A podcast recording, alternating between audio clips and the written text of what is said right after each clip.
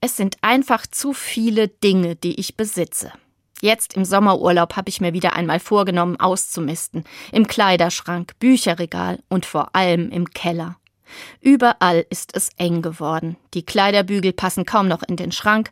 Im Bücherregal steht fast alles in zweiter Reihe. Und der Keller, oh je, da komme ich kaum noch rein.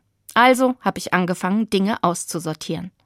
Werde ich dieses T-Shirt wirklich nochmal anziehen? Oder werde ich diesen Krimi ein zweites Mal lesen? Vermutlich nein. Also Stoffbeutel füllen für den Kleidercontainer oder für Oxfam, das ist diese weltweite Hilfsorganisation, die im Gebrauchtwarenläden Sachen für einen guten Zweck weiterverkauft.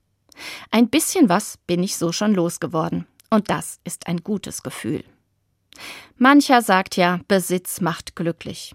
Aber zu viel Besitz, finde ich, macht oft auch unglücklich. Denn der Besitz besitzt uns ja auch. Er muss verwaltet, sortiert, in Schuss gehalten werden. Und mich kostet er zum Beispiel auch Zeit beim Suchen. Vor lauter Kleidung und Büchern finde ich oft gerade das nicht, was ich aktuell brauche.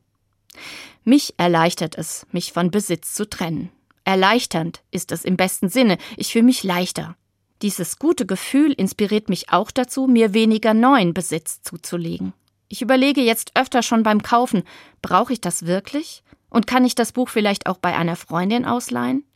Dinge teilen statt besitzen. Das ist ja auch unter jungen Leuten sehr in Mode und ich finde das klasse. Nehmt nicht so viel mit. Das hat Jesus einmal gesagt. Mit leichtem Gepäck, das wusste auch er schon, lässt es sich leichter durchs Leben gehen.